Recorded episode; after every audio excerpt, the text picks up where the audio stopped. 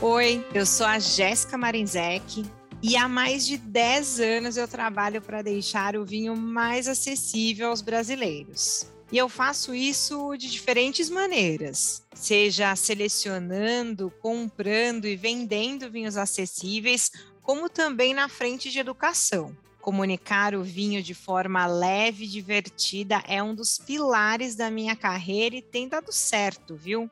Foi por isso que eu criei o podcast Aula Aberta de Vinho. Aqui, meus convidados trazem suas dúvidas sobre diferentes temas do universo do vinho e eu respondo sem rodeios e sem palavras difíceis. É conteúdo para gente real e não para técnicos. E então, bora lá?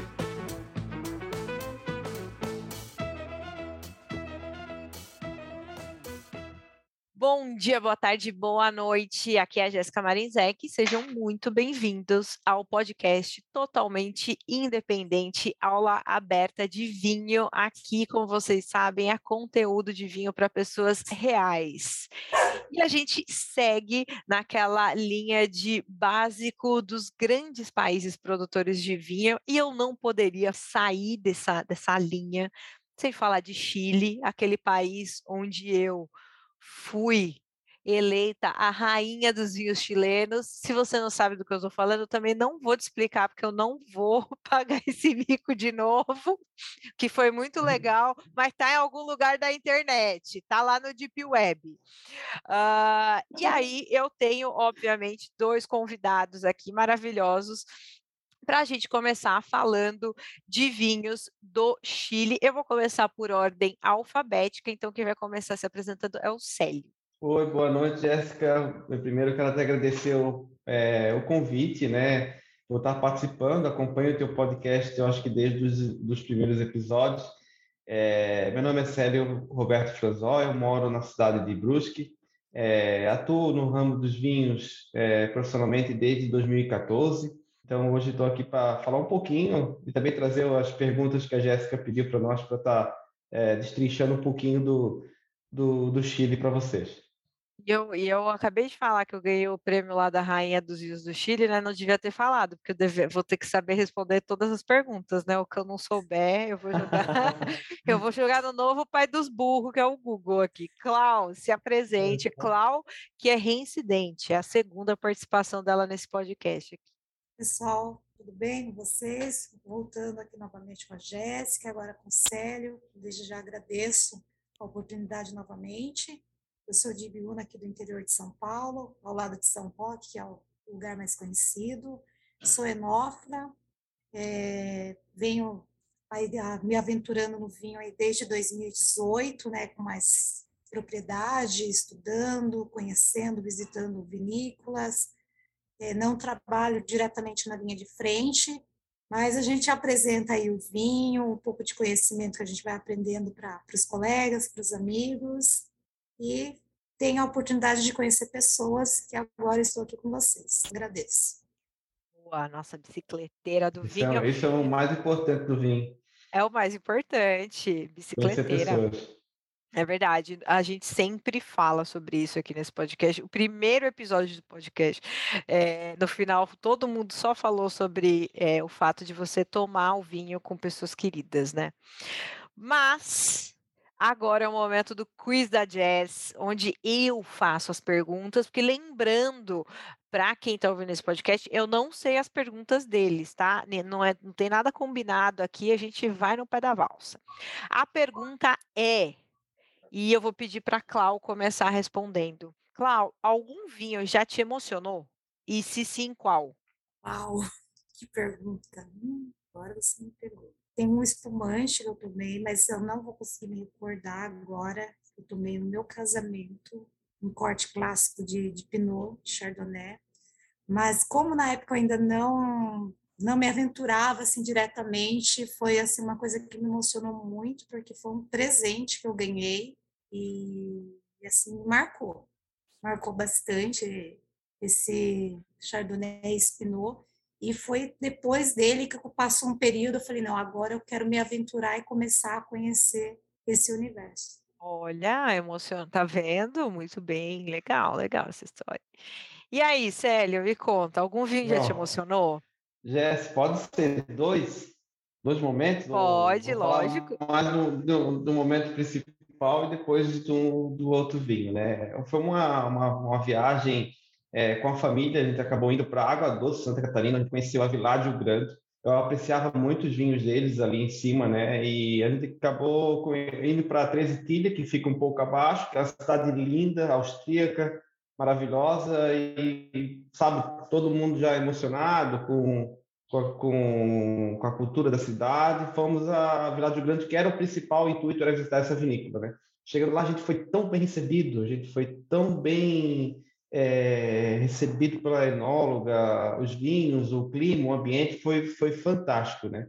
E o, um dos vinhos que a gente que a gente provou lá, que sabe assim que aquela lágrima rolou, caiu um cisquinho no olho, eu estava com meus cunhados, minha esposa, minha filha, foi muito gostoso, é o Inominável da Világio Grande, né?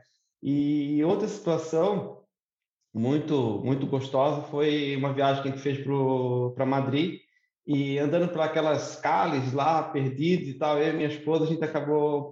A gente queria tomar um vinho naquela noite, eu acho que era quase o final da viagem, é, a pandemia estourando, quase começando ali em 2020, foi em janeiro de 2020, e a gente andando pelas ruas, hoje está ficando vazia a cada momento, e tinha um bar, um bar pequeno, assim, longe dos grandes centros e tal. É, tinha um barzinho e a gente percebia que o pessoal no final do dia acabava indo para esses bares, né, esses bares e tomando uma tacinha de vinho, comendo alguns tapas ali e tal. A gente entrou e a moça veio atender a gente, colocou, tinha lá Rioja clássico. Eu peguei aquele mesmo, não lembro muito bem qual era o vinho, Lembro que era um Rioja clássico, e uma taça, né? Uma taça que servia em taça e servia uns pratinhos com tapa. E eu e minha esposa olhando um para o outro, assim, e o pessoal pego, ah, conversando no nosso lado, assim, cara, foi emocionante aquilo ali. Foi uma coisa que me marcou bastante. Vários outros episódios nesse mundo do vinho emocionaram, mas aquilo ali está mais fresco na memória por conta disso, dessa emoção do vinho, é um lugar é, local, né? Um, não turistas locais, eles brincando, se divertindo no happy hour, descontraído no meio da semana. Foi muito bom. É, é, muito legal essas histórias, né? Porque é sempre é, envolve muito o momento, né? É lógico que deve ter é, histórias de pessoas que tomam a garrafa em si, ela emociona, né? Mas em geral é esse momento, esse lugarzinho que você tá aqui, você fala, meu Deus do céu, saí lá da minha cidade, do meu bairro, e tô nesse cantinho do mundo, e, e se torna tudo muito especial, assim, não? Eu realmente também, também acho, acho essas histórias incríveis, e só corrobora com aquilo que a gente falou, que vinham é sobre pessoas, mas eu quero quebrar esse clima de paz e amor, e a pergunta é o seguinte, qual que é o maior pecado pecado que alguém pode fazer com um vinho? E o Célio vai começar a responder. Ah, o pecado fazer com vinho, Jesus amado. Tem, são tantos, né, Jéssica, que a gente sabe que acabam estragando o, o, momento ali, né? Aquele momento de tomar um vinho que tu quer tentar absorver o máximo daquela bebida naquele momento, né? Harmonizar. Mas não tem, é, é com sushi, bicho. Isso aí eu acho que é um eu acho que isso é, é o maior crime que tem na face da Terra. O Catena com sushi, o nosso sommelier de caca lá, né? Ele sempre posta, mas eu vejo nas redes sociais meus amigos ali postando isso aí o tempo todo. Não rola, bicho. Eu falei é, é caca na hora, né? Não tem. Né? Eu sei, não sei como eles conseguem até o final. Assim, eu tava esperando muita coisa, mas eu juro que essa daí eu não tava esperando. Você me surpreendeu. Catena com sushi. Olha, eu não vou muito pela, eu não, vou muito pela linha dele de harmonização. É, eu, o que mais dá dó mesmo é você beber de mau humor, beber com alguém do seu lado de mau humor, acaba com aquele vinho que é maravilhoso. Você está lá feliz, encantado ali com seu vinho, contentinho, chega uma pessoa para beber junto com você de mau humor, com aquela energia pesada, isso também energia acaba pesada. com o vinho. Isso é isso meu, isso acaba com o jantar, acaba com o vinho, pode ser o pode ser um barolo clássico lá que ele vai ser o pior vinho que vai descer quadrado na garganta. E ele ainda vai acabar com o seu vinho ainda, pode ser um barolo maravilhoso, é, ruim. Vai. Vai. Isso é, envolve muito. Um, Mas às um, vezes essa pessoa de mau humor tá comendo junto com quem pediu catena com sushi. Aí faz o quê? ah, levantar e ir para casa, né? Aí trava tudo. Não, levantar e ir para casa e tomar meu estilo de R$29,90 lá bem tranquilinho, que eu vou ter uma prazer bem maior, eu acho. Catena com sushi, se você gosta, vai que vai, mas é difícil. É vai é difícil, que vai. É, vai se você. Vai. É, é, é, eu, né?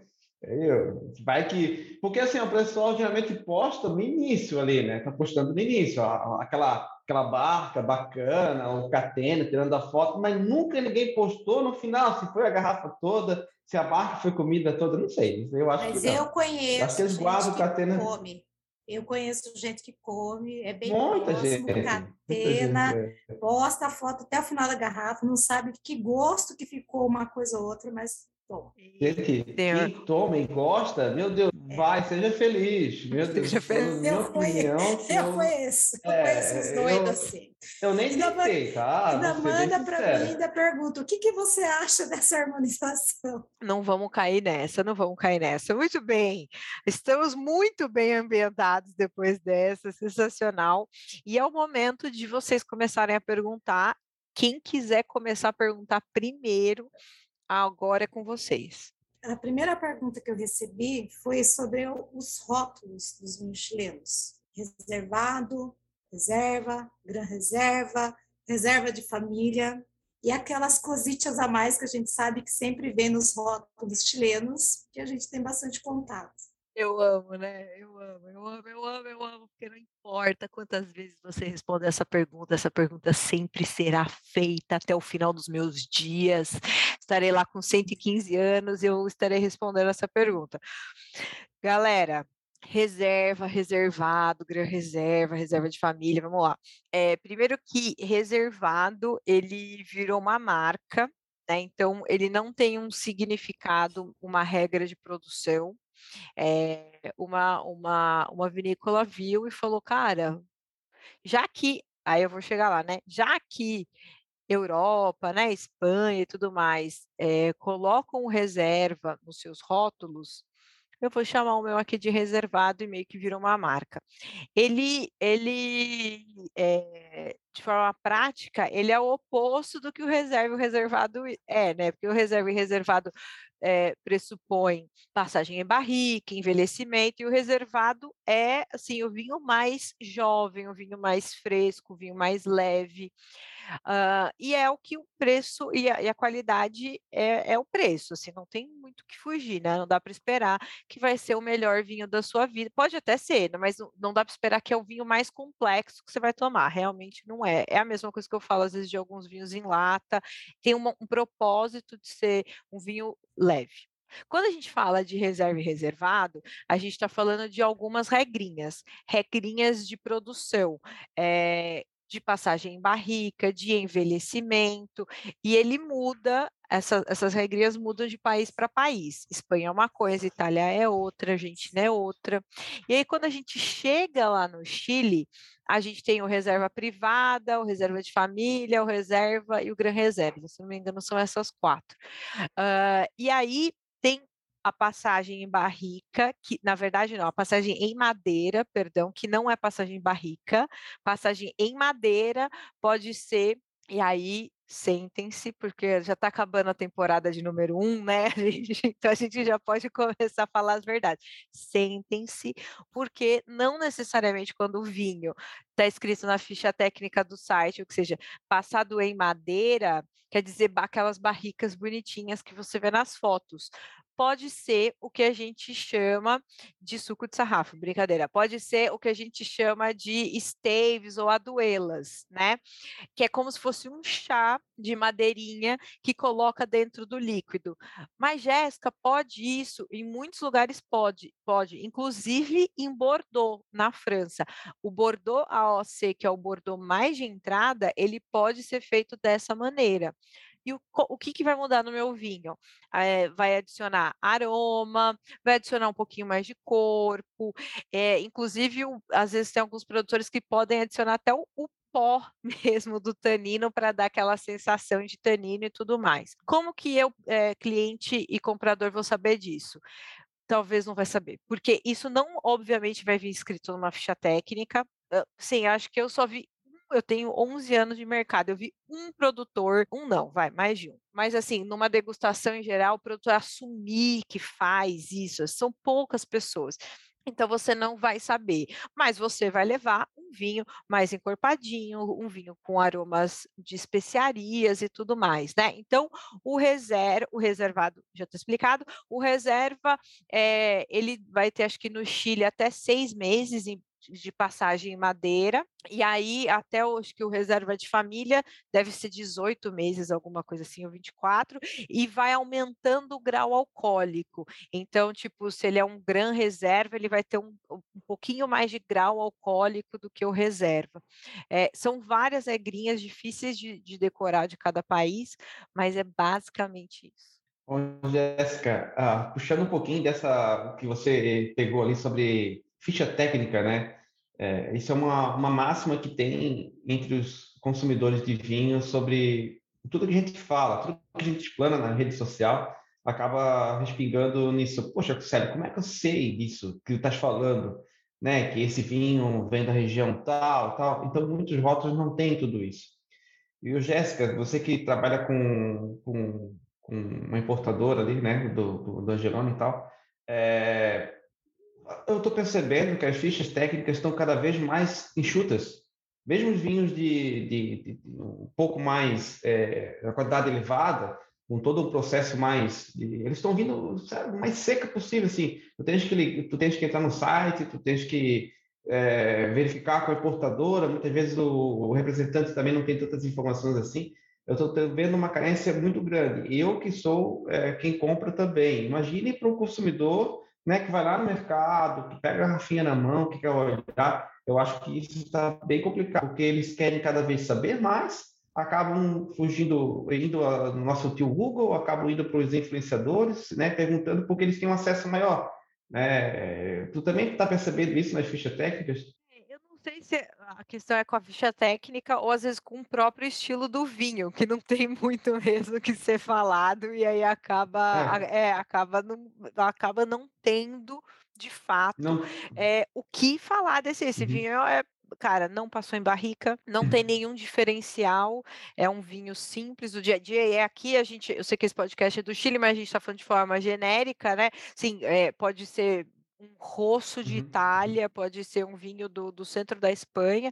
É, a grande maioria dos vinhos, uhum. eles são mais simplesões. Dito isso, lógico, tem muita, muita importadora que de fato acaba simplificando mesmo a informação. Eu, é, faz tempo, faz tempo não, né? Que eles mudaram o site agora, a Decanter, mas eu gostava muito, muito, eu sempre usei como benchmark a ficha técnica da Decanter, assim, a Decanter para mim aqui no Brasil é a que tinha a melhor ficha técnica, mas às vezes é, é do perfil do, do, próprio consumidor do site, assim, sabe? Porque é, lá, na, lá na Evino, por exemplo, quando eu estava lá, era informação do dia a dia para o meu, para o consumidor, e se alguém tivesse alguma dúvida, entrava em contato.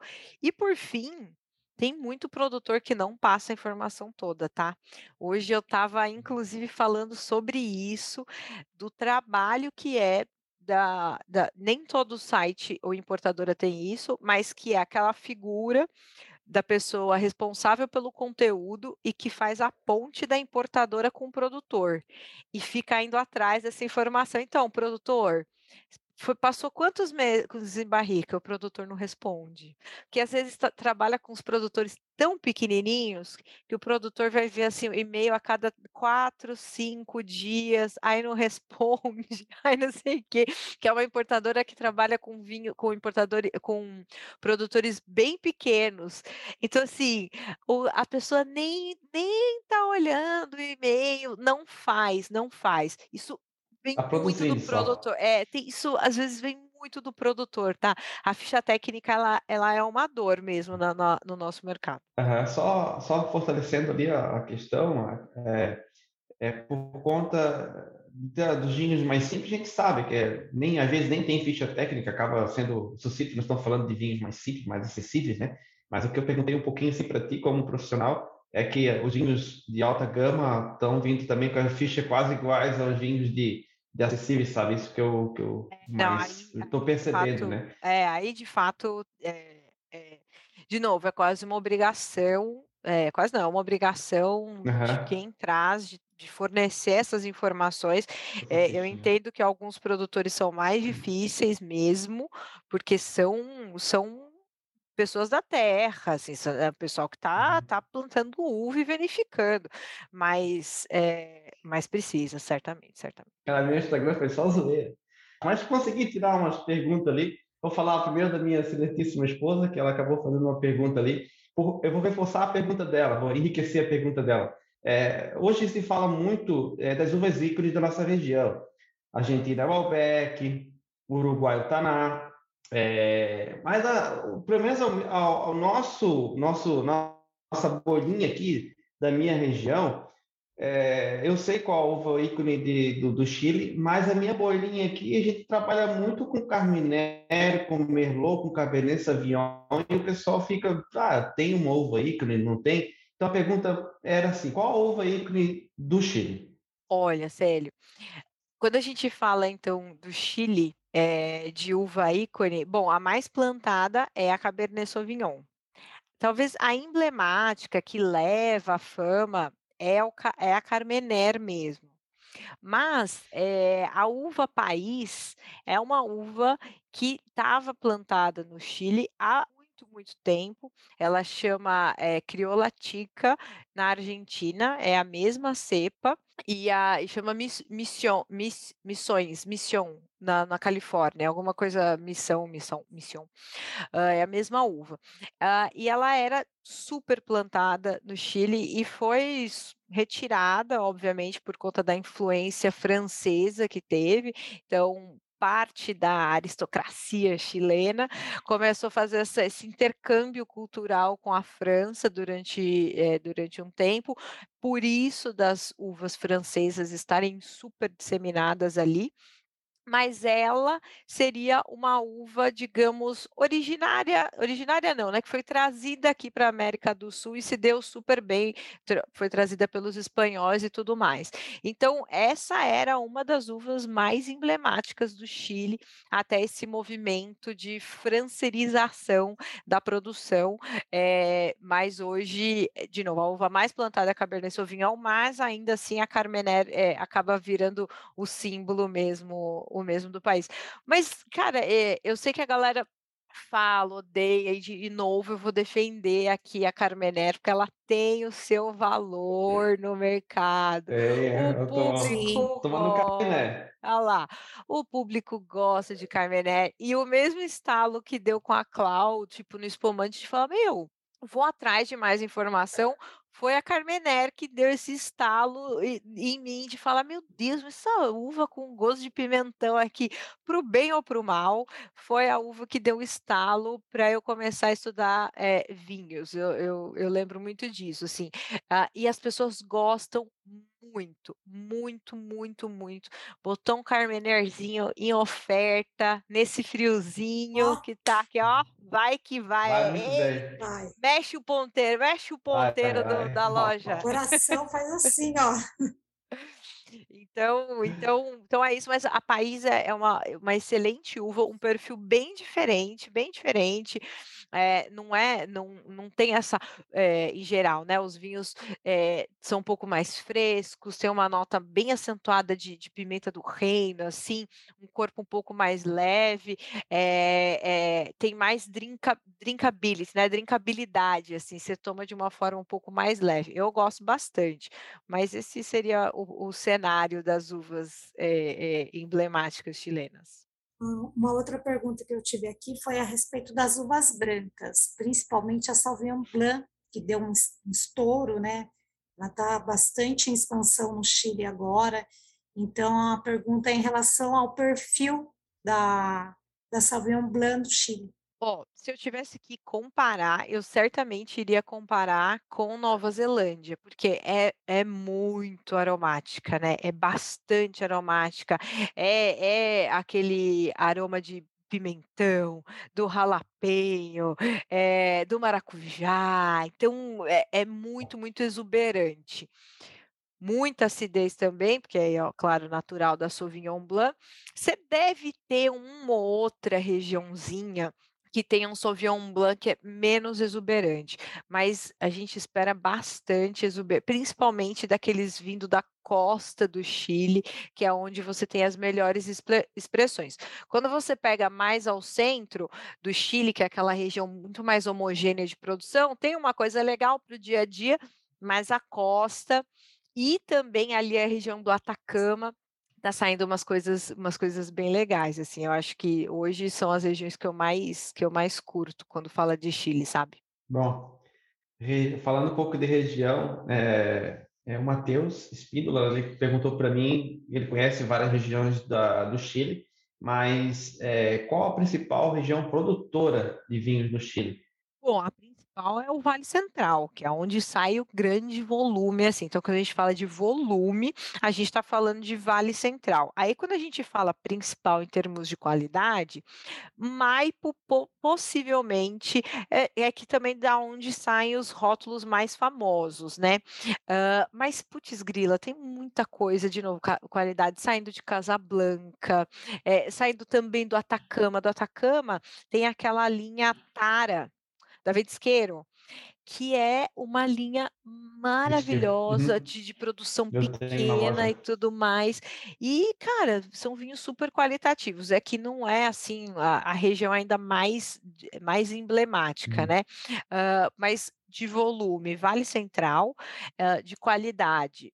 Maipo, que é internacionalmente conhecida, mas o Chile tem cada vez mais buscado esses terroirs bem diferentes, né? É um terroir mais chuvoso ali no sul, mais frio na costa, o seco. Então, é, é, é isso que é muito legal desse movimento do, da produção né, no Chile. E aproveitando o gancho da sua fala, Jéssica, tem surgido bastantes vinhos assim de, de seleção mais é, elaboradas, vamos dizer assim, no sul, né? Coisas, novidades muito boas no sul, né? Exatamente. Que são de pequenos produtores, né, aquele processo mais cuidadoso, menos volume. Exatamente. E Tata Biobio e Majeco, ou Maieco, o pessoal fala, uh, e são regiões, é, como é uma região mais fria, tem se plantado bastante Pinot Noir, tem um pouquinho de moscatel, tipo é, Gewürztraminer, então uvas mais aromáticas têm saído de lá. Eu vi, ai, cara, faz um tempo, eu não vou saber quanto tempo, mas pelo menos um, um, um artigo falando que os vinhos de Biu-Biu, a região chama Biu-Biu, tá caindo na fama dos sommeliers é, hypados dos Estados Unidos, então quando cai na mão dessa galera começa a demandar mais, fica mais caro e tudo mais. Uh, mas o sul do Chile, inclusive, é uma região belíssima. Já vi assim algumas fotos de pessoas que foram viajar para lá lugar lindo, lindo, lindo, verde, verde, verde, completamente diferente do norte. Eu só tive a oportunidade de ir para o Atacama, que, minha Nossa Senhora, eu nunca vi um clima tão diferentão em toda a minha vida. Minha boca rachou, tipo, tipo cinco horas que eu tava lá, minha boca, pá! clima super seco, uh, e o sul completamente... É mortal. É muito doido. Uh, mas assim, muito, é, muito, muito legal. Então, é, eu acho que continuará no Brasil e no mundo, chegando para a gente mais vinhos de produção de entrada do Vale Central mesmo, mas vale ficar de olho nas outras regiões. É, uma, uma, uma das perguntas que existem, olha só, né, existem vinhos de alta qualidade no Chile, olha só a complexidade dessa pergunta, como a gente está inserido é, num comércio é, né, acessível, né, um comércio é, mais baixo, assim, não de, de qualidade, mas digo de acessibilidade, né? Como os vinhos de alta gama do Chile acabam ficando um pouquinho mais de lado nas prateleiras dos mercados aqui da nossa região. Eu estou falando isso da minha bolinha aqui, que é Santa Catarina, minha região. Né? Claro que a, a Jéssica, uma visão mais nacional, ela vai ter uma, uma opinião diferente, mas pelo meu canto aqui, a gente começa a ver muito disso. É, em 2018, eu fui convidado para ser embaixador de um projeto do Novo Chile, que era o MOVE. Era um projeto de, de, de, de pequenas, é, pequenas vinícolas e tal, que estavam oferecendo produtos de qualidade e eu fui embaixador da Susana Balbo, uma, uma vinícola de alta qualidade do, do Chile ali, e a gente acabou divulgando. Eu, eu tive uma imersão muito legal que até eu não conhecia. Fui convidado para falar de um produto que já estava há muito tempo lá, um, um, movimento muito forte lá, e acabei me emergindo num mundo desconhecido, sabe? De vinícolas pequenas, de alta produção, de qualidade e tal. E a gente estava muito no comercial aqui, de vinhos muito bons também, né? é porque é, o pessoal muito me pergunta, né, acaba perguntando muito assim, poxa, um vinho dessa faixa, né? Estamos falando ali da faixa de 30, 50, 60 reais, um vinho de boa qualidade. Eu já tomei vinhos de 40 reais, extremamente ruins, desequilibrados, sabe? Acidez muito alta. E eu tomei vinhos de, de, de, de 40 reais de, de beber é, de joelho. Assim, puxa, que vinho bacana. E não foi num momento especial que eu estava emocionado, não. Foi numa degustação que a vinícola acabou mandando para mim, provei na, na loja, acabei gostando muito. Então, esses movimentos que eu estava falando ali anteriormente acabam fazendo que nem os vinhos de Portugal fazem bastante aqui, né? Vem uma galera de Portugal, cria uma mesa ali com influenciadores, lojistas e tal, tem uma imersão grande. Eu sinto muito falta disso do Chile, que a gente tem, o Chile tem muito potencial para um maior produtor de, de vinho da, da América Latina, é, só que eles parecem que estão sossegados, estão sentados na poltrona, porque vende muito, né? Vende bastante. Se não tiver Chile na loja, né? Acaba a receita sendo baixa é, e acabam, sabe? Eles não divulgam tanto o movimento para essa esse público que acabou de fazer pergunta para mim. Existe vinhos de qualidade no Chile? Poxa, olha, eu fiquei até meio assim, né? mas vou colocar. Olha, eu sou eu sou eu ia falar que eu sou amiga, eu sou bem achei, né, fui fui longe, mas eu já trabalhei, tive a oportunidade de trabalhar algumas vezes com o pessoal da Wines of Chile, com a a a presidenta, que é a Angélica. Hã, eu eu acho sim que o Chile já fez mais ações, eh, com a Wines of Chile aqui no Brasil.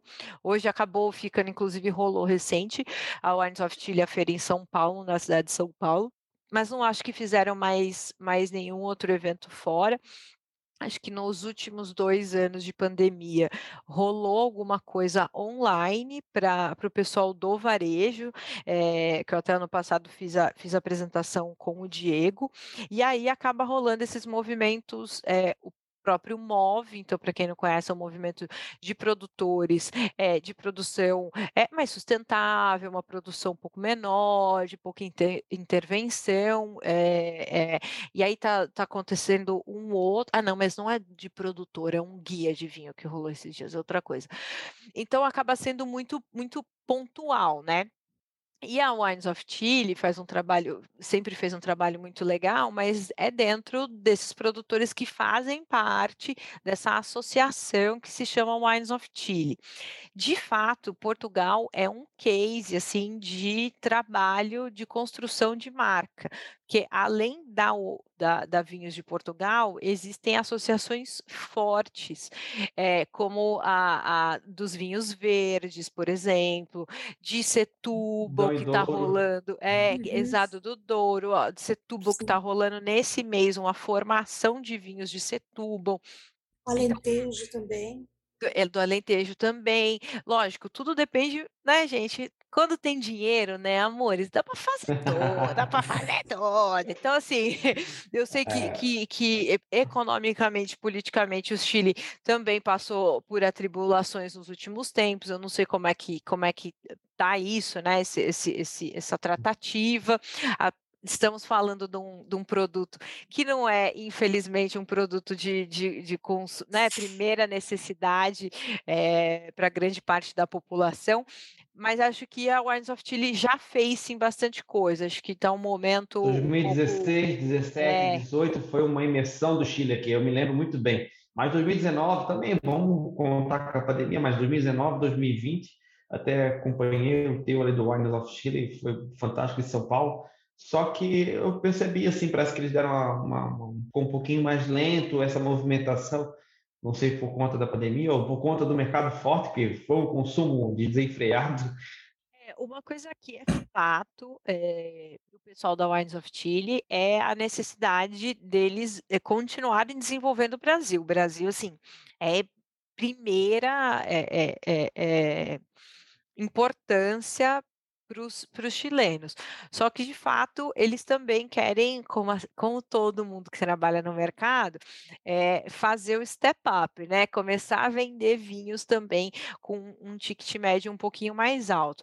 E aí, como a gente está vendo até pelas perguntas da galera, é, precisa educar, não adianta, não tem como, não tem como, gente, a gente não, não, relembrar as pessoas das coisas se a gente não ficar, olha aqui, estamos aqui, olha aqui, olha aqui, esse é o produto, esse é o produto, esse é o produto. Osmose, é assim, né? é assim, é assim, por osmose. Por osmose. É. é assim que você. Isso é meu termo. é isso. Eu uso Porque muito. Não tem como, assim. Tem vinho de, de boa qualidade no Chile? claro, pra cacete, mas tem que mostrar para as pessoas, tem que trazer, tem que fazer o povo beber. Não, não basta só eu falar, a gente falar aqui, né? Nós somos três pessoas, vão, sei lá, algumas uhum. centenas de pessoas vão ouvir esse podcast, mas tem 32 milhões de consumidores de vinho no Brasil que falam que tomam vinho diariamente, né? Então a gente é tipo 0,001%. Então, é, é, é, precisa dessas forças mesmo, é, mas espero que eles voltem logo a fazer as ações, assim como a Wines of Argentina, bacana, né, que né? também é muito legal, né? Ali, ali a, a Wines of Argentina, ela tá bem apagada, né? Meu Deus do céu, tá bem, sabe? É, a última campanha que eu tenho em mente, assim, de, de, deles ali foi em 2017, eu acho que foi em Florianópolis, acabaram vindo Florianópolis, Gil, São Paulo, fizeram toda aquela turnê e sumiu, né? Tipo, é complicado. Olha aí, Deco Rossi, Deco Rossi da Wines of Argentina. Esse é meu amigo, esse dá para eu, eu, dar uma cutucada aqui. que inclusive é o, pró, é o tema do próximo podcast, é a Argentina. Já vou, vamos dar, dar um spoiler aí. Adiantando. Né? Já adiantando. O que mais? Me contem. Eu tô, ô, Jéssica, eu tô só. Ah, não, Cláudio, vai, por favor. Desculpe. Não, tranquilo. Não, eu ia perguntar sobre vinhos biodinâmicos de pouca intervenção também. Chegou uma pergunta para a gente. Cara, eu acho que é, isso é um movimento, o MOV, né? Obviamente, já é algo muito forte, é muito doido como o MOV, ele é muito, muito, muito forte aqui no Brasil. Uh, Claro, tem regiões mais fáceis e mais difíceis, aquelas regiões mais secas, como a gente já pode imaginar, de produção, são regiões que tendem a, a, a fomentar um pouco mais esse, esse, esse, essa produção mais sustentável, justamente porque você tem um clima melhor, não tem um clima muito úmido, você não precisa usar nenhum tipo de, de remedinho que seja no, no vinhedo. É, mas, cara, quando a gente fala de produção em massa, assim, a Emiliana, ela assim, é, é um grande case. É, Para quem não conhece, a Emiliana é Cara, é a maior do mundo? Deve ser, né? A maior produção do mundo, ou uma das maiores de vinhos orgânicos, e também tem biodinâmico, é uma das poucas ali, mas tem quem esteja fazendo é, tratativas mais sustentáveis, como a própria Conosur. Eu nunca vou esquecer o caso da Conosur, porque a gente foi fazer um, já tive umas oportunidade também. É, uma visita lá.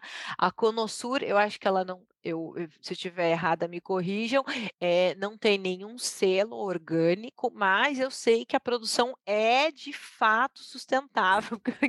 Inclusive, entrei no Viedo com os patos, com os barrecos indo atrás de mim ali tudo na. Juntinho, ali juntinho, acompanhando. Fofurinha. É. Os galhos. Exato. Boi lá, os chifres de coisa errada. Exato. Então, é, tá rolando muita coisa.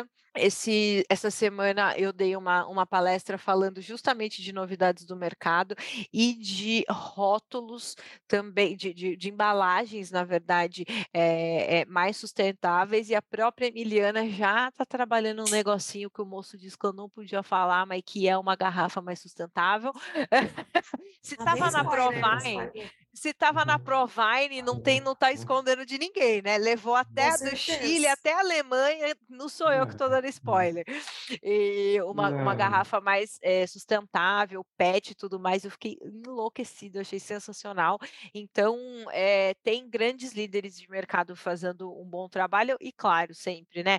Os pequenos produtores que estão ali todo dia com a mão na terra, literalmente, é, trazendo vinhos muito puros, é, é, com a alto nível de gluglubilidade, que eu adoro, que eu adoro essa palavra. Então dá para dá para ficar bem de olho. Quem tem trazido umas coisas legais, sempre trouxe, na verdade, de Chile, é, de baixa intervenção, eu, que eu gosto é a Vinhomix. A Vinhomix é uma importadora muito pequenininha de São Paulo, que eles têm umas coisas bem legais de baixa intervenção é, do Chile. Ô, Jéssica, eu estava esperando, sabe o quê? Falando de região, de, de vinho, eu estava esperando perguntar qual mico você pagou. O kit da Jéssica, eu estava esperando isso aí, qual mico? Então, eu, é, eu meio que treinei isso ali no mico, porque eu passei um mico, é, foi rápido, um mico rápido, mas foi envolvendo o Chile, uma região do Chile, né? aquela coisa, né?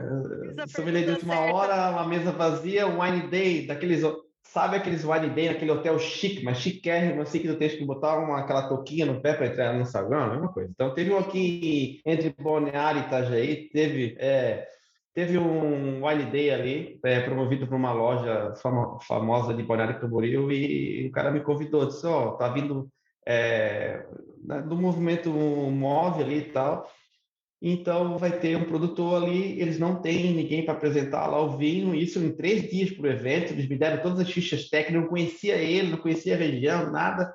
Fui lá, de a cara tapa, sabe, provar, e cada um perguntando e coisa, e eu, eu, eu olhei a ficha técnica, a minha cabeça, ela estava falando Colchagua, mas é, a minha boca falava Aconcagua. Entendeu? Aí o cara, um amigo meu, falou: sério, vem cá. Cara, isso não é com, ah, Concagua, cara. Não tem nada a ver com Concagua. É Colchagua. A Colchagua. É isso. Meu Deus, eu falei para uma galera e todo mundo. Oh, oh. Então foi o meu bico envolvendo o Chile, sabe? É, a Colchagua a Concagua. Mas eu vou te falar, eu, eu faço isso direto com absolutamente tudo tudo. Eu já gravei, na época que eu gravava o canal do vinho, a, tipo lá no comecinho, eu gravei quase que um vídeo inteiro chamando a Chardonnay de uva tinta. Eu falava a uva tinta Chardonnay e eu gravei o vídeo. Aí eu fui pegar porque na época eu editava os vídeos. E eu comecei a ouvir, eu falei, mas que que maluca! E eu falei a uva tinta Chardonnay o tempo inteiro. E eu falei, cara, como é que eu fiz um negócio desse, sabe? Assim, mas vira e mexe. É, quando eu, eu, eu falo para as pessoas que eu, eu, eu chamo o urubu né, de meu louro, e eu acho que é coisa de família, porque o meu pai, ele é assim. Meu pai tem cinco filhos e ele me chama de Bruna, chama a Bruna de Jéssica, chama a Isabela Olha. de Bruna. O meu pai é exatamente assim. E uh, vou até contar uma história: meus pais são separados e meu pai chamava minha mãe de Elisângela, que é a mulher dele, já chamou Elisângela de Rosana. Ah, furduns. Então eu acho que é coisa de família mesmo. ah, então agora me desse um alívio agora, Jéssica, porque olha, Você não trocou o nome da casa... esposa? Não, não, a esposa não tem como. 20, 20 e poucos anos junto, não tem como. A minha não, esse problema não passa de, de aqui, trocar o nome da esposa, aqui, porque a, a primeira e a única. Aqui tem o costume de acontecer isso: vai chamar um filho pelo nome, chamar todos, até chegar no último ser o filho. Aqui é muito comum. Meu esposo é que sofre. Meu, chamar... meu pai chama todo mundo mais velho. Aí, quando todo esquece... mundo é Serginho em casa. Aí quando esquece chama de fio, né? Aqui é o costume é fio. Não lembrou o nome de ninguém, fio, fia, tá tudo resolvido. ninguém ah, morre. Tem uma história, tem uma história da Bruna, que é a, é uma irmã depois de mim, e que ela estava na escola e o meu pai, Jéssica, Jéssica, e aí ela dando tchau pros amigos, ah, galera, meu pai chegou. E o pessoal, não, Bruna, ele tá chamando Jéssica. Ela, não, pode deixar, é comigo mesmo, tá tudo certo. É, tipo, esse...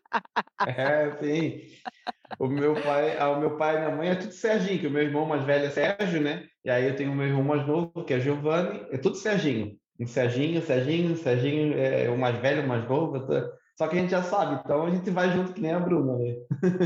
Pediram também aqui, Jéssica, já que o Célio comentou um pouquinho de regiões, dica de enoturismo no Chile. Boa, boa. Gente, vocês sabem que já me, já me pediram, e eu vou te falar, eu, eu toda vez que eu fui para o Chile, eu, desculpa, gente, mas eu fui sempre convidada, então eu nunca prestei muita atenção. A única coisa que é assim, eu fico pensando, tem que, eu não conseguiria, acho que fazer qualquer rota sem alugar um carro, ou seja, que talvez contratar alguma empresa e tudo mais, porque as coisas elas não são tão próximas. Assim. Tudo bem, você consegue ir para Valparaíso, é, é próximo, mas assim, tipo, ah, eu vou lá pegar um, um trem, um, assim, eu indicaria sempre alugar um carro, mas tem que tomar cuidado, né? Porque beber e dirigir é um troço, é um troço muito, muito complicado. Um guia. Ou um guia, é. exatamente. Em outro país fica Eu recomendo um guia.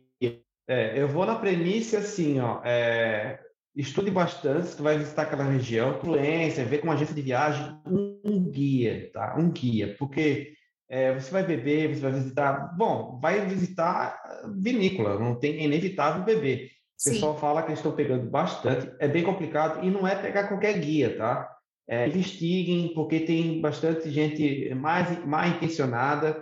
Então, vão para o influenciador, quem está viajando, quem está lá, quem já foi, pergunta para os caras, porque pegar um guia bacana que vai te dar um, um, passeio bem gostoso, vai te levar, vai te esperar, vai fazer três, quatro casais ao mesmo tempo. Então, isso é fundamental, se informar totalmente antes. É difícil indicar, é difícil indicar, porque é, cada um tem um público, um bolso, né? Então acaba sendo complicado indicar. Não, boa. É, não, eu super concordo. A, o pessoal da. Eu não sei se a Wine Locals aqui no Brasil tá fazendo tá fazendo Chile, né? Porque a Wine Locals eu sei que eles tinham começado, vou até olhar o Instagram deles agora aqui. Eu sei que eles tinham começado é, roteiros de viagem na no Uruguai, mas tem o Arthur, quer ver? É Arthur Aguiar o nome dele? Arthur Aguiar não, Arthur Aguiar é o cara que ganhou o Big Brother, cacete. Cadê o sobrenome do Arthur aqui, gente? Ai, meu Deus do céu, eu vou achar, peraí.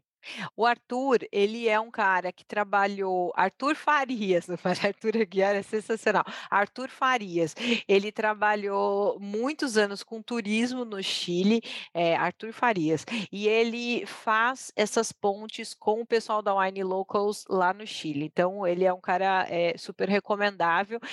Lugar lindo, putz grila, assim, né? A gente falou, Atacama, o Sul, é, a própria região ali de Casablanca, Leida, San Antônio, que são perto da costa, são lugares lindos é incrível, mas se movimentar de um lugar para outro, gente, é tipo assim, é tudo, né? É tudo é 100 né? quilômetros, tudo é 100 quilômetros, tudo é 500 quilômetros, é 200 quilômetros, tudo é bem longe, então talvez, de fato, pegar uma região ali, destrinchar ela, faça bastante sentido. E lógico, quando está em Santiago, dá para visitar Conte Toro, obviamente, eu acho que é um do Raga também, é ali pertinho, que dá, aí dá para você pegar o trem mesmo da própria cidade, depois pegar um, um táxi, alguma coisa nesse sentido, então dá para fazer. É, o, é a Conte Toro é uma visita bem de turista mesmo, mas putz grila, para quem está indo pela primeira vez, nunca visitou uma vinícola, é muito legal, assim, já, já vale super a experiência, e a própria Conte Toro tem pacotes diferentes, né? Tem, tem serviços diferentes ali dentro e eu acho que vale super a pena para quem está para quem tá começando. É, pediram também dicas de hum. harmonização hum. com Carmener, né? A dela. Com Cabernet, com Merlot e Syrah. E Syrah. Chilenos, de cara, chilenos. Cara, eu acho que quando a gente fala Cabernet, Merlot e Carmener do Chile, a gente a pirazina vai estar tá lá de algum jeitinho, né? Ah, e, e a Sirra, eu adoro Sirra. você. É. E assim, eu adoro Sirra, cara. Eu adoro aquele toque de pimentão, é, é, é, de pimenta negra, assim, a, aquela fruta negra também. Eu acho sensacional. Cara, eu iria para quem é carnívoro, sempre nessa casa da carne, quando a gente pega é, a Cabernet Sauvignon, que em geral tem um, um, uma quantidade de tanino um pouco mais elevada, dá para pensar em cortes um pouquinho mais gordos, assim, sabe? Tipo cupim, por exemplo, que é bem gostoso. Agora, quando a gente pega uma Merlot, uma Carmener, dá para variar um pouquinho de cortes é, não tão não tão gordos assim. Uma vez eu vi uma sugestão que eu acho que vai super bem, eu não provei, eu só ficaria com medo dependendo do grau de álcool dessa desse Carmener, é uma harmonização com comida indiana, porque é bem é bem, é é voluptuosa, né, assim, no nariz. Eu não sei você é que eu amo muito curry, eu mui amo muito comida indiana, então isso ficou ficou no meu no meu inconsciente. E, cara, quando a gente fala de Sirá, eu gosto muito de harmonização que as pessoas, eh eh, sempre falam que a gente não fala muito de harmonização de coisas do dia a dia, né. Então sabe aquela carne de panela que ficou cozinhando, cozinhando, cozinhando, cozinhando, que ela desmancha só de você olhar, assim, a bicha já faz então assim, aquela bem gostosa com arroz, uma farofinha, assim, um Sirá, para mim já tá maravilhoso, com as batata, puta que me pariu, já deu até fome que eu Eu acho que o caso combina é, super. É, a harmonização, ela é o principal pergunta, né? Eu, até algumas eu pontuei, a harmonização com o Cabernet, por que, que a harmonização do, do Carminelli é, nacional é tão diferente com a harmonização do Carminelli chileno? Eu não entendi, João, mas está aqui outra pergunta.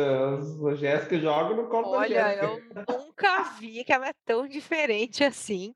É, pode ser que ele está falando dessa presença maior ou menor dessa pirazina e tudo mais no no Carmener, mas isso é muito mais uma questão de ponto da colheita da uva e menos de sobre ser Brasil ou ou ou Chile, mas acho que é tudo no mesmo no mesmo balaio, porque quando você pega a Carmener, tirando algumas exceções de produções pequenas, alguns enólogos incríveis e tudo mais, a Carmener, ela é aquela de tanino médio, acidez média, corpo médio, final médio, é tipo aquela que sempre está no mediano, né.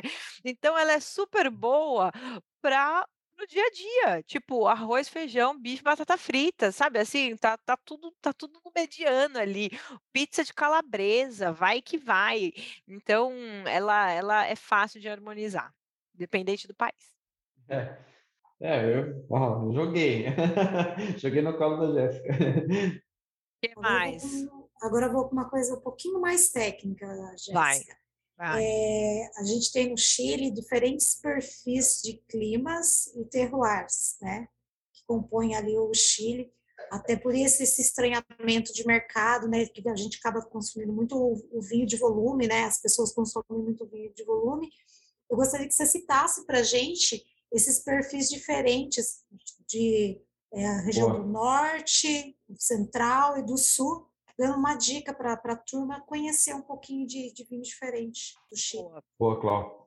Então, quando a gente fala da produção, da, do mapa da produção vitivinícola no Chile, no norte, norte, norte, a gente está falando do, do, Atacama, e o Atacama, ele é, ele é hoje em dia pouco explorado, Uh, claro, a gente está falando de uma região muito seca e uma dificuldade de produção por conta dessa, desse clima. Mas algumas uvas têm se dado super bem, Chardonnay tem se dado bem, Syrah. É, uma característica do solo dali é que ele é um solo calcário poroso, né, então, assim, imagina uma pedra pome, por exemplo, né, só para você imaginar. Eh, então absorve bem água, justamente por absorver bem essa água, então já já ajuda, quando tem pouquinha água, ela já absorve bem, porque ela sabe que vai passar bastante tempo sofrendo ali né. Depois a gente tem a região de Coquimbo, que tem algumas coisas legais também, de Sirá. Hã, depois a gente vai o Aconcagua, que não é Colchagua, é Aconcagua. Aconcagua, que a gente, é para não ter problema, em nome de Jesus, né. Eh, a gente vai ali para o Aconcagua, justamente que a gente encontra no norte, uma produção dos tintos super parrudos, no norte do Aconcagua e para oeste a gente tem essas regiões mais próximas do mar que tem o, a, o famoso, famosa névoa que chega ali na beira das vinhas, aí de manhã ela, a névoa cobre as vinhas e de tarde abre aquele solão, exato, como diz, como dizia a avó do meu namorado, como é que é? Névoa que baixa, sol que racha. Nuvem que é. baixa, sol que racha. Nuvem que baixa, nós, sol que, ba que racha. Mas, é. aqui, mas aqui é serração baixa, sol que racha. é isso aí, sol que racha. Então é mais ou menos essa lógica que é a, uma situação perfeita para a maturação da uva. E aí, falando mais tecnicamente, a uva, ela, óbvio, precisa de calor, mas ela precisa muito mais de sol. Então, mesmo que não esteja a 28 graus Celsius, aquele calor, quando tem de manhã essa, essa serração, esse friozinho, a uva está trabalhando na acidez. Aí o sol que racha, mas não está muito quente, ajuda na produção de açúcar. E é isso que a gente quer, porque a gente quer acidez e a gente quer açúcar.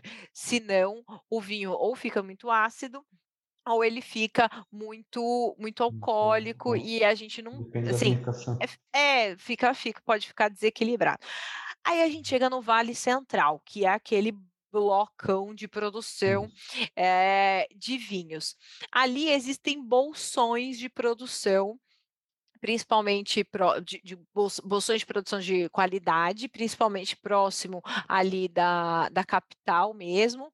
Aí a gente tem Colchagua, que tem uma produção de tintos de qualidade, e, e Cachapoal, que são a, as regiões de maior destaque ali, uh, de Cabernet Sauvignon, Carmener e tudo mais. Mas é um grande platô onde se planta, tudo dá, né? Então você vai encontrar ali desde Riesling, que tem, até Cabernet Sauvignon, Chardonnay, Sauvignon Blanc, Pinot Noir. Pinot Noir, e você vai descendo esse Vale Central e vai ficando mais chuvoso e vai ficando mais frio, até você chegar no que a gente chama de região sur mesmo, que é o sul, que é o, o tal do Itata, Biobio e Majeco, uh, que ali é uma, um local é, mais chuvoso, que a Pinot Noir está indo super bem, que a, que a Gewürztraminer, como eu falei ali no, ali no começo.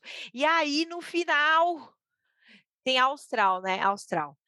Austral que eu nunca tomei um vinho da região Austral. Austral é, é, é uma região produtora bem pequenininha e a gente tem muita, muita divisão dos produtores ali. Eu mencionei a, a própria Emiliana, que é uma produção, que tem um, que é um, uma vinícola gigante com produção de vinhos orgânicos, biodinâmicos e tudo mais, com vinhedos espalhados pelo país, mas eu não posso sair daqui sem fazer justiça e também falar da Torres, né? A Torres que é uma vinícola espanhola, é um trabalho incrível, exato, e que foi para o Chile levando inovação e a Torres está sempre assim é, como pioneira quando o assunto é inovação, produção sustentável e está localizada ali é, no sulzinho da, da região da, do Vale Central, assim. Então, esse é mais ou menos o panorama de produção. Então, é, é uma diferenciação muito grande de norte a sul, assim, muito grande. E é, e é, muito grande, só que, tipo assim, nem é tão grande se você pegar o Chile todo, assim, é um bloquinho ali no meio. É, e, e, por fim, existe a diferenciação de leste a oeste, porque eu falei da, do lance da costa, então essa costa tem esse clima super é, frio que, é, co, que corrobora por conta da, da, do Humboldt, né, que é aquela aquela corrente marítima gelada. bem gelada, que, que, esfria toda a costa. A gente tem algumas regiões que tem a cordilheira da costa. A cordilheira da costa ela impede um pouquinho essa, essa corrente de, é, é, de afetar a, as vinhas.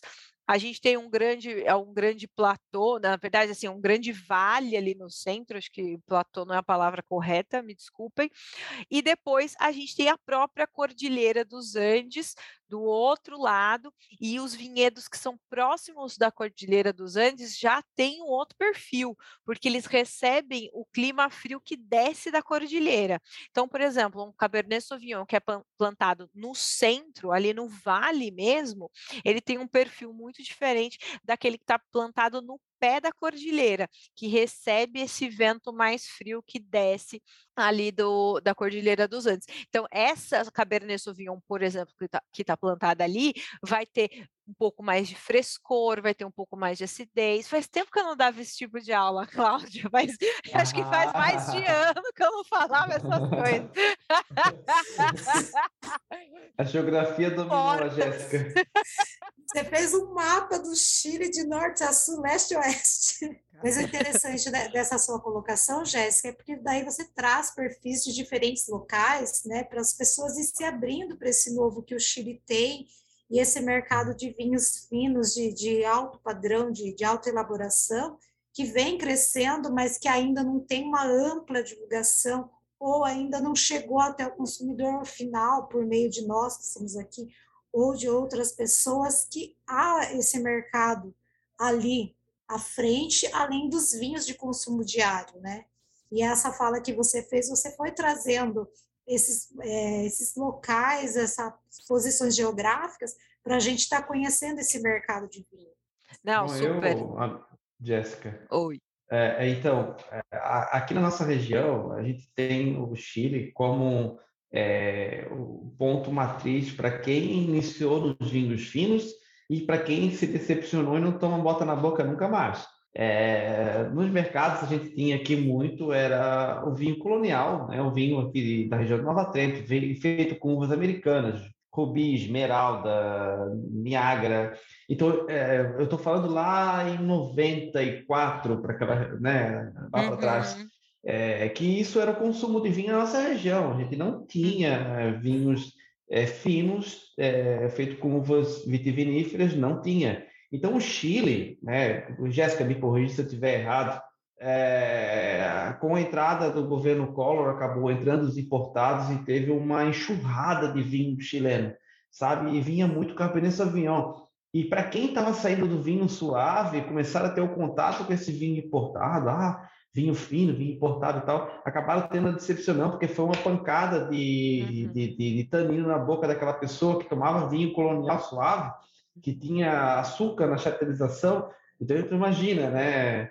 É, e acabaram se decepcionando. E muita gente se apaixonou porque conseguiram provar alguma coisa mais de qualidade, até um merlot, né? um vinho um pouquinho com residual de açúcar um pouquinho mais alto, acabaram é, se apaixonando e evoluindo com o paladar tirando aquele paladar infantil de doce, mas eu vejo muita gente que não, não, vinho fino mesmo, porque eu gosto de suave.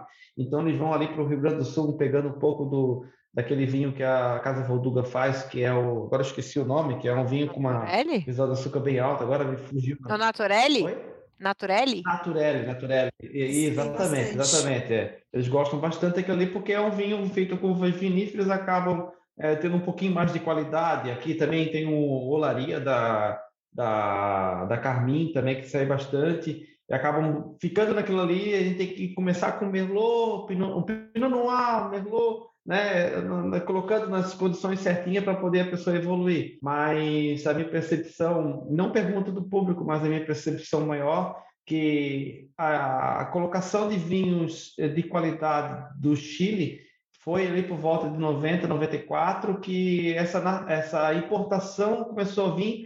Com uma enxurrada de vinho, né? Acabou se, se popularizando, né, Jéssica? É verdade. Não, é verdade, eu concordo. Eu não lembro muito, não, dessa época, mas você está falando, eu concordo. Me inclui nesse time, Jéssica. Acho que essa época nós ainda estávamos brincando, Jéssica. Nós temos a mesma idade. Eu estudei muitos períodos, mas esse período eu estudei. Não então, vou entregar ninguém, né, Jéssica? Eu estava ontem estudando a invasão romana na, na, na Gália, mas o, a importação chilena no período Collor eu ainda não estudei. Preciso conversar, mas eu concordo certamente com o que você está falando.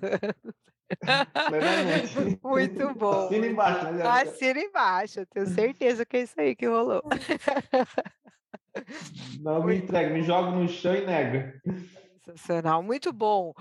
Ó, você vê como que é? Já passamos de uma hora aqui. Passamos mais perguntas? Ou como é que estamos aí? Ah, eu tenho bastante, mas Jéssica são repetitivas. Acaba voltando para o assunto de de região, acaba voltando, tem várias, sabe? Uhum. Acaba da harmonização, aí vem as piadinhas, né? Vamos lá, um merlot com sushi, aí vai para a fora. Ai, correto.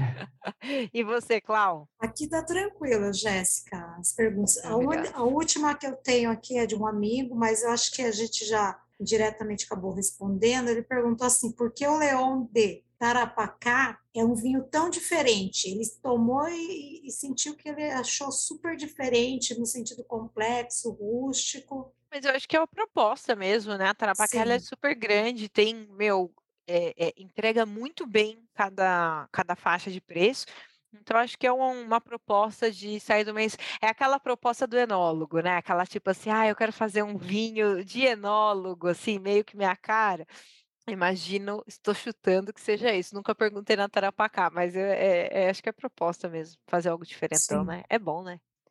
É, Muito bem. A, com a ideia, né? É, pois é. Pois é. o voto. Eu aposto que esse jovem também tomou num momento bem especial. Não é verdade? Concordo. Gente, muito obrigada. Faça hora também de jantar, porque a gente começa bom dia, boa tarde, boa noite, mas estamos gravando de noite aqui. Eu quero agradecer demais a presença de vocês. Foi super legal. Chile. O povo vai ficar bravo, vai falar assim: como assim vocês falaram mais do Chile e menos de Itália de Portugal? Pois é, meus amores, tinha mais tema para falar de Chile, tá vendo? Vocês aí falando mal do Chile. É, Clau, obrigada. Quer deixar suas últimas palavras? Eu agradeço novamente a oportunidade de estar aqui com você, né, aprendendo um pouco, compartilhando aqui com o Célio hoje, que está aqui conosco. Venha nos visitar aqui na região, aqui, façam um enoturismo aqui em São Roque. Tá? Quero ir para São Roque, quero ir para São Roque. Venha para cá, venham pedalar comigo, por favor, aqui. A gente faz ah. bastante pedal aqui em São Roque. A minha página é Enobiker, né? Tem um, um porquê, já está explicado né? Sou enófila e agradeço demais aqui a, a oportunidade, gente. Obrigada. Você, Célio, últimas palavras.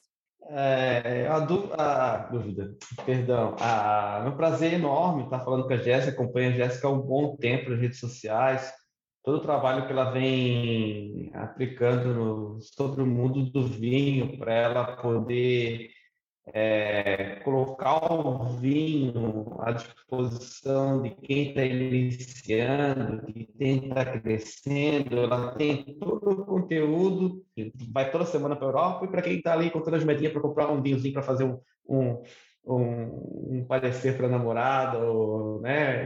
a gente, todo mundo tem esse, esse propósito e, e esses, esses, esses degraus, degraus da vida, né?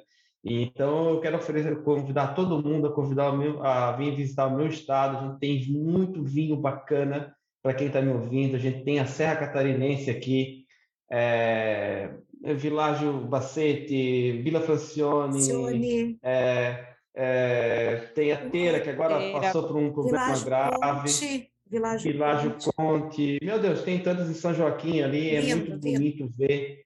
Nós temos nossa praia maravilhosa, Guarari Camboriú, tem Florianópolis, tem a Serra, a gente tem os cânions, a gente... vamos puxar a sardinha para o meu lado, porque esse aqui tem uma audiência enorme, então quem é enófilo gosta muito da nossa região aqui. Pedir para o pessoal fazer uma mexer aqui e me seguir lá, vinhos e momentos. Sério.